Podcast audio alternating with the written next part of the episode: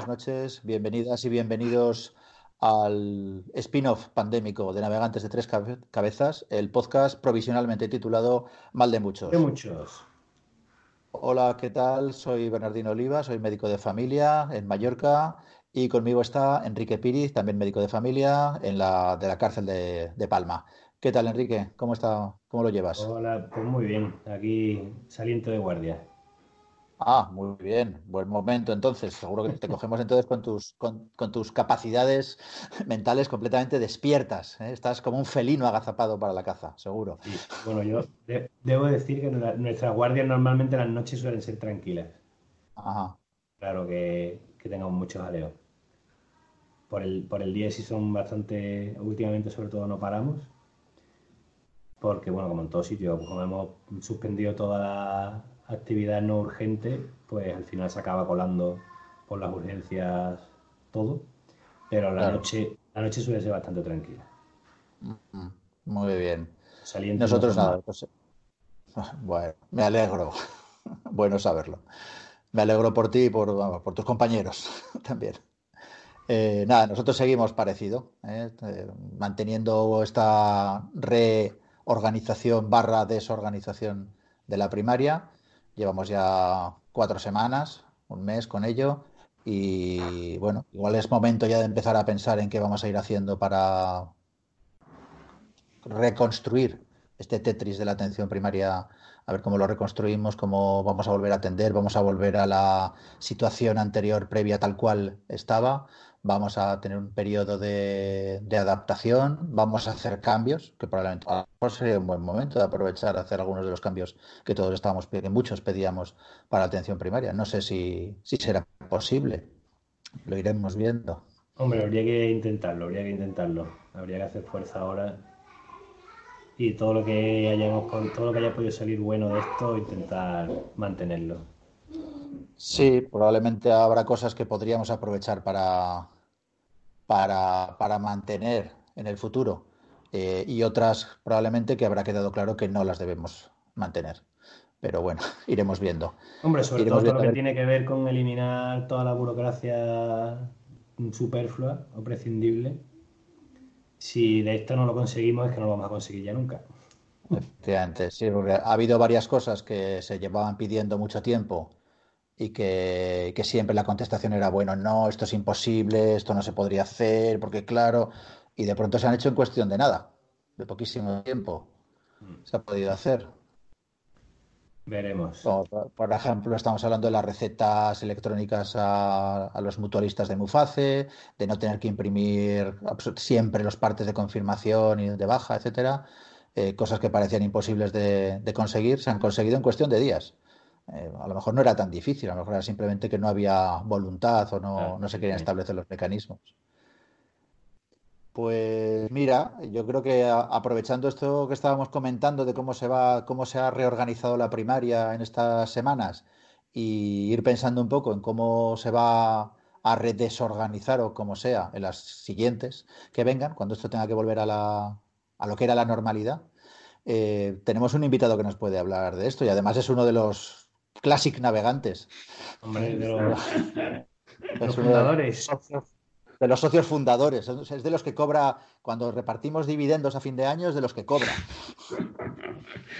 Sí, sí. ¿Qué tal? Buenos días. Hola, buenos, días. Es, el pues director médico de atención primaria de Menorca, ¿verdad?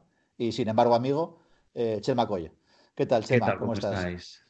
Bien, mira, aquí estamos, otro día más en casa y y bueno, liaos, porque al final estás en casa, pero estás liado por cualquier cosa, ¿no? Y al menos siempre estoy haciendo cosas, ¿no? No me da tiempo ni a parar.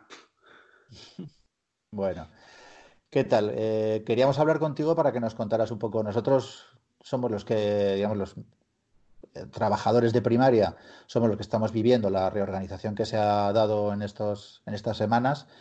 Tú estás, digamos, ahora en el lado de los que han tenido que organizar o reorganizar esto. ¿Cómo lo has vivido tú desde tu, desde tu posición? Bueno, hemos ido pasando diferentes fases, ¿no? Eh, yo diría que la inicial, la que empezamos nosotros, eh, la sensación era como de no tener el control, ¿no? la sensación esa de, mm, bueno, mm, como la limpiadora aquella que está fregando el suelo y que de repente le empiezan a, pisar el suelo todo el mundo, ¿no? Esa sensación de, de digo, hostia, aquí mm, no estás controlando nada, ¿no? Esta era la primera impresión, pero yo creo que era también una impresión eh, también muy, muy cognitiva y muy emocional, ¿no? Porque, bueno, aquí, al menos en Menorca, cuando nos estrenamos un poco, un poco a lo grande, ¿no? Porque empezamos con un sanitario, con un paciente, bueno, y nos, nos queda un poco una sensación como de mm, aquí hay que organizarse de alguna manera más rápido y mejor para poder dar respuesta a lo que, a lo que iba a venir, ¿no? Y después yo creo que sí, que, hombre, se ha trabajado muy duro y, vamos, yo al menos personalmente y a nivel de equipo, eh, ha sido agotador ha sido agotador. Mm, ha sido agotador por, por primero, por, la situación, dos, porque eh, lo que ha sido peor ha sido el hecho de ir cambiando los protocolos. A mí es lo que a mí me ha costado más. el hecho de estar actualizando continuamente. Y a, y a, mí al menos mm, me tenía muy preocupado un poco cómo llegaba esta información. ¿no? Yo creo que el tema mm, de las vías de comunicación era, era de las cosas que más me preocupaban. Y, y lo que hicimos mm, fue crear como una especie de resúmenes ¿no? que colgamos en la intranet y que íbamos, y que íbamos enviando a los, a los profesionales para que no se tuvieran que leer todo, ¿no? porque es que entre que llevas una, un estrés en la consulta y, encima eh, irte mirando ¿no? a ver qué versión era, porque es que eh, yo creo que eso ha sido lo más complejo. ¿no? Y después lo otro ha sido menos mm, costoso en el sentido de reorganizar las consultas. Yo mm, vi el otro día la entrevista con Belén, que ya está pues, a nivel de, coordinadores y es que yo solo tengo palabras de agradecimiento a los profesionales porque ha sido un trabajo espectacular.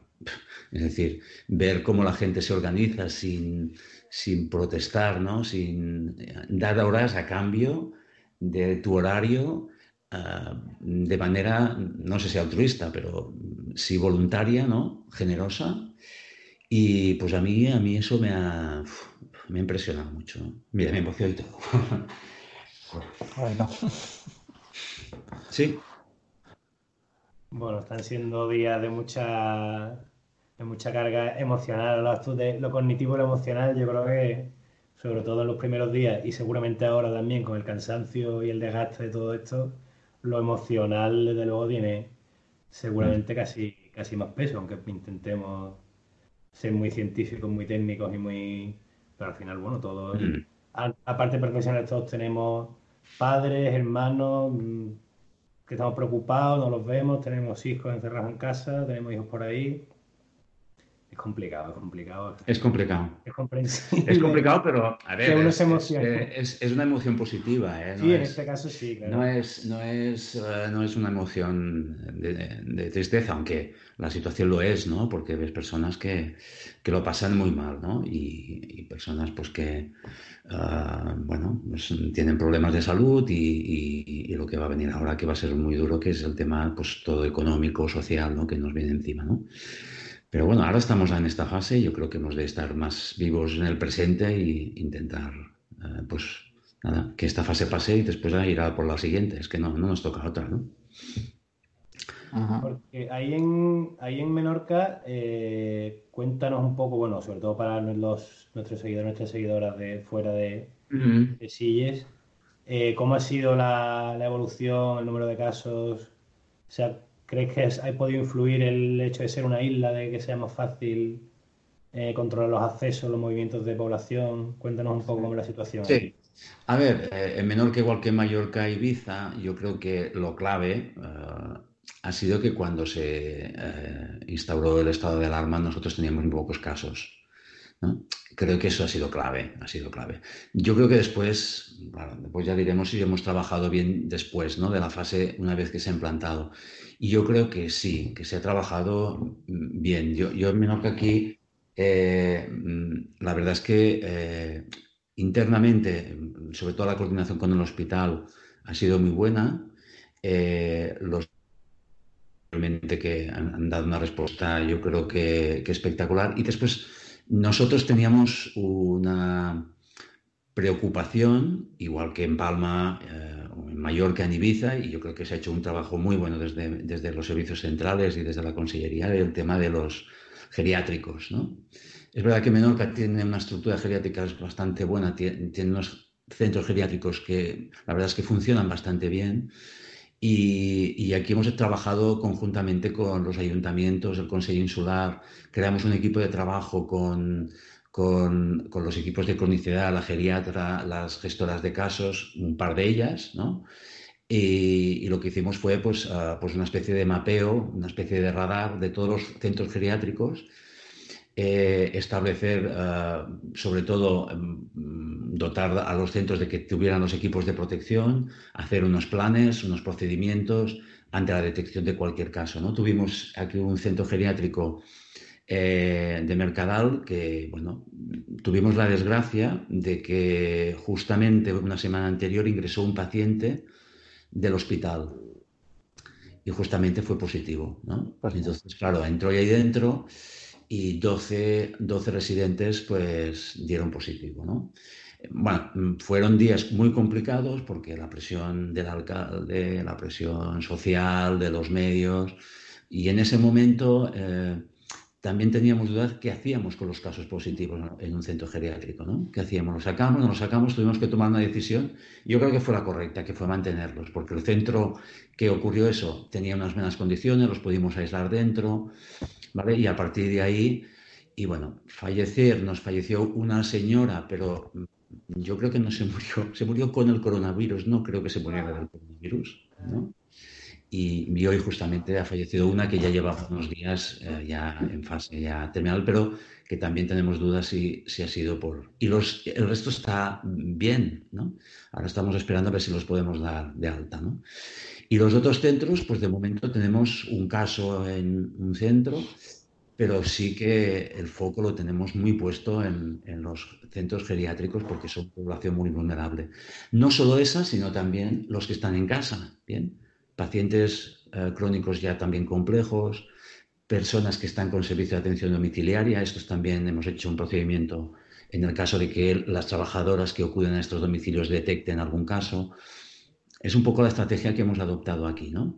Porque a nivel de, centros, me imagino que como Mallorca y Ibiza, pues bueno, las consultas de respiratorio que se han creado los centros de salud creo que van funcionando bien. Ayer, por ejemplo, hicimos una revaloración de los criterios de, de, derivación al hospital, porque parece ser que había una cierta inquietud entre los médicos, ¿no? De, oye, a lo mejor es que estamos dejando en casa casos que a lo mejor pues eh, no, no tendrían que estar, que han evolucionado bien, porque al final tampoco han sido tantos los casos que han, ido en el hospital, ¿no? Pero eh, teníamos esa inquietud y bueno, la idea es ir, trabajando. Esto serían un poco las líneas, ¿eh? las líneas que hemos seguido aquí en Menorca y, y, yo creo que también en Mallorca y Ibiza, que tienen realidades diferentes porque es, Mallorca es muy grande, ¿no? Y, y hombre, aquí al ser un territorio pequeño, pues nos da también margen para tenerlo todo a mano, todo más controlado, ¿no? Entonces, más manejable. Esto es una ventaja, esto es una ventaja para nosotros también, ¿no? Claro. Eh, una de las cosas, Chema, que preguntamos en este podcast a todos los invitados es, en este proceso, en esta pandemia, ¿qué han aprendido? ¿Qué, les ha sucedido? ¿Qué clic han hecho en algún momento? ¿Qué, reflexión han, desarrollado que les va a ayudar a cambiar su práctica en el futuro. De los cambios que has tenido que, en los que has tenido que, estar, digamos, involucrado de organización de la atención primaria.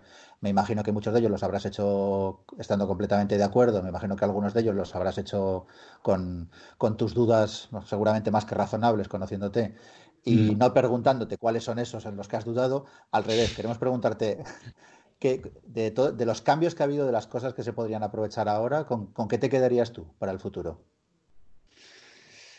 Eh, yo no me quedaría con una, me quedaría con varias.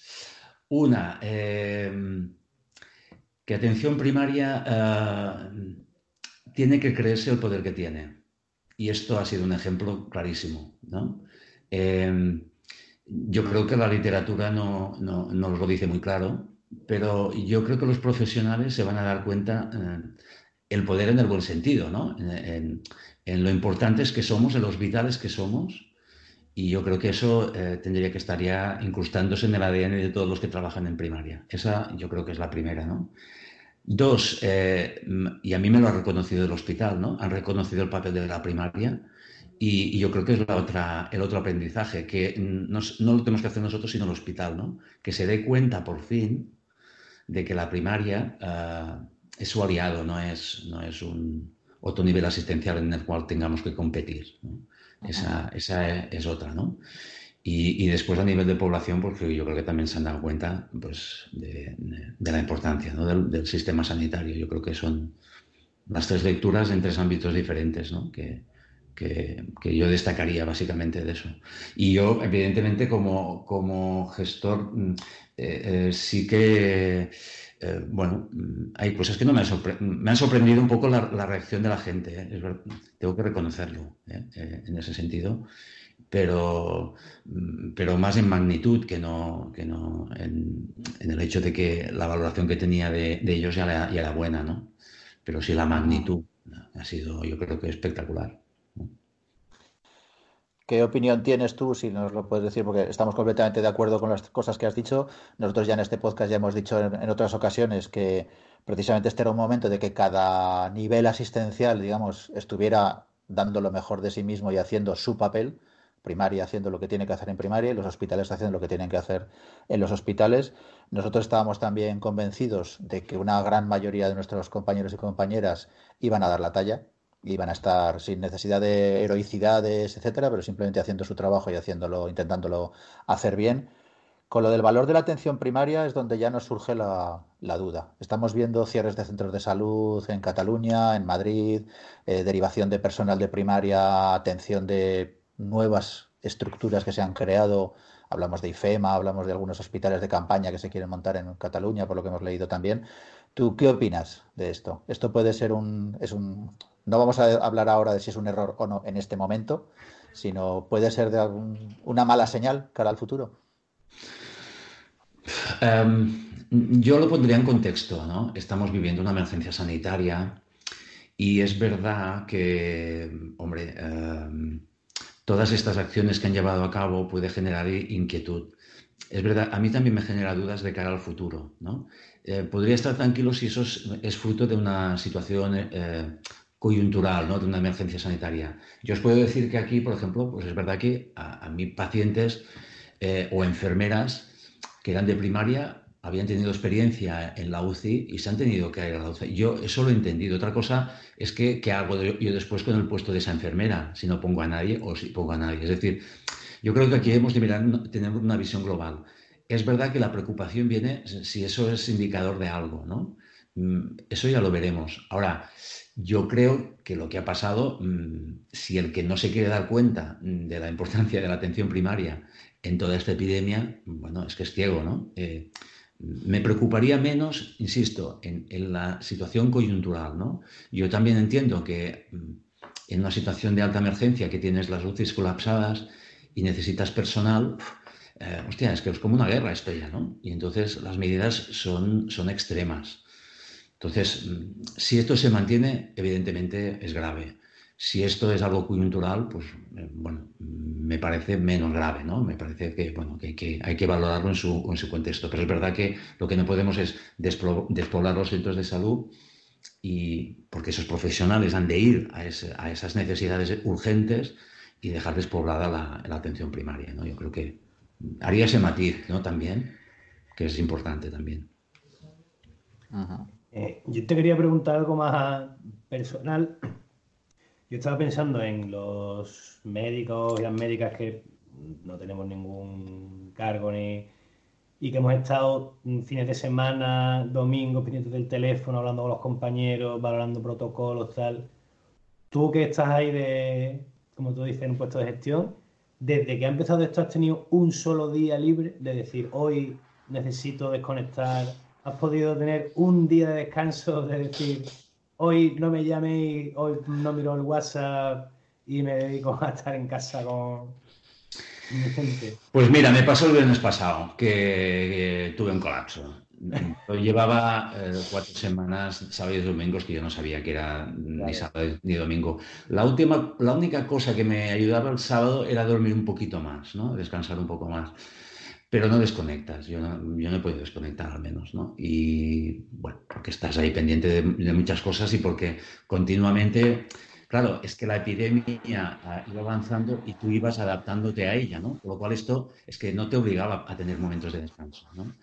Pero ahora, bueno, yo creo que ahora sí que tenemos, igual que al principio te he comentado que la sensación de control eh, no la teníamos, ahora sí, ¿no? Yo creo que la sensación de control sí que la, la percibimos y ya vimos que las situaciones ya no se altera todo el mundo cuando aparece un caso positivo, ¿no? sino que ya todo el mundo tiene claro, lo que tiene que hacer, etcétera, ¿no? Y, ahora, pues bueno, yo espero que estos días pues, pues podamos un poco, pues descansar un poco, ¿no? Pero mm, como todos, nosotros aquí, eh, así como en Palma, eh, sí que han abierto los centros, pero nosotros en Menorca también es verdad que tenemos una situación un poco distinta porque tenemos muchos swaps, swaps muy reforzados, eso nos ha permitido, yo, eh, ha sido una petición de que intentáramos mantener eh, los swaps y, el que quisiera pues eh, hacer alguna consulta pues que la hiciera pero eh, yo he insistido en que la gente descansara porque es que nos queda nos queda nos queda ¿vale? y hay que estar pues eso preparados para lo que venga también ¿Mm? Muy bien pues yo creo por mi parte salvo que Enrique quiera preguntar algo más yo creo que podemos dejar ya a Chema que disfrute de este día, este día festivo. No, os quería, os quería. No, ha sido un tema que no sé si lo habéis comentado, que es y que también ha sido otra preocupación, es el tema de la protección ¿no? de los sanitarios, que nosotros. Ay, sí. sí, quería yo preguntarte, Chema, aparte de, aparte de lo que hemos comentado, es un, médico de familia, voy a decir, experto, gran conocedor de todos los temas de, seguridad, etcétera. Y en fin, como tenemos toda esta, ha habido todas estas polémicas con los trajes, los EPIs, las mascarillas, etcétera, Chema sería una persona por su experiencia. al final, Si al final es tener el material o no tenerlo, ¿no?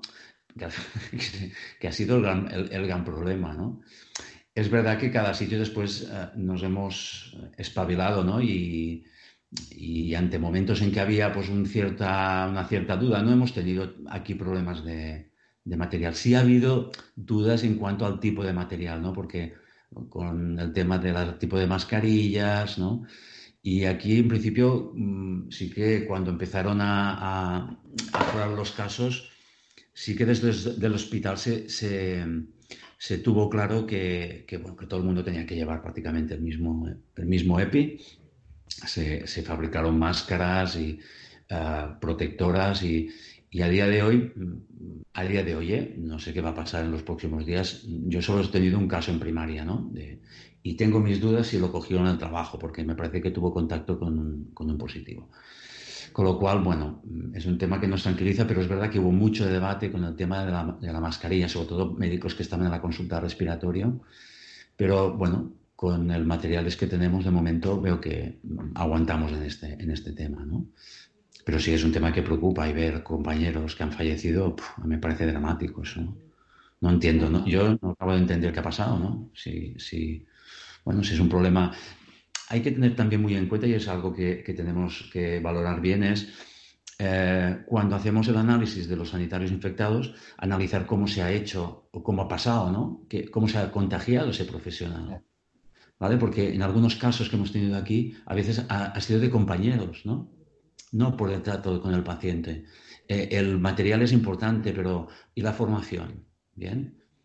Que eso a, lo mejor nos ha quedado ahí un poco pendiente, ¿no? El, poder tener tiempo de dar la formación a todo el mundo, porque tan importante es ponerte el equipo como sabértelo quitar, porque te puedes auto, autoinfectar, ¿no? Entonces, eh, bueno, ese análisis yo creo que también falta un poco de decir, bueno, a ver, analicemos bien qué ha ocurrido con estos sanitarios, ¿no? En qué condiciones, si tenían material o no, si lo tenían, cómo se utilizaba, ¿no? Mm, cómo, cómo te has relacionado con los compañeros. Y después, no sé si tenemos que asumir un cierto riesgo, porque es que, claro, trabajamos en una zona de riesgo, ¿no? Y aunque tengas el traje y todo eso, pues sería, cuando sería el mínimo infectable? Es que, claro, eh, bueno, es un tema yo creo que mm, más adelante se tendría que hacer un análisis un poquito más profundo, ¿no? De, lo que... Lo tendréis que analizar en el futuro. Se ha, de, analizar bien, ¿no? ¿Qué ha pasado realmente con esto, ¿no? Y, hombre, a mí el fallecimiento de casos me ha dejado impactado, ¿no? Pero bueno. Ah. Pues eso, quería comentaros eso que me parecía que, que al menos la preocupación desde los que estamos en, en, en cargos de responsabilidad, pues es algo que también nos preocupa mucho, ¿no? aunque pueda parecer de fuera que no, pero que sí que es algo que nos da mucho, ¿no? Bueno, es la impresión que puede dar, ¿no? Bueno, los, que te conocemos, Chema, sabemos que en tu caso no. no, bueno, eso es una causa para no dormir, ¿no? O sea, un motivo para estar en las preocupaciones, ¿no? Es decir, hostia, estás, estás protegiendo bien a tus profesionales porque, bueno, es, un tema muy serio, ¿no? Y muy, muy preocupante. Pero bueno. Muy bien. Muy bien. Pues nada, Chema. Un placer haber Igualmente, muchas gracias. Y, veros que estáis bien, porque es lo importante, ¿no? Que, estemos bien. que vayamos saliendo de esta y nos iremos viendo en, próximas aventuras. Espero. Los abrazos siguen pronto. ¿eh?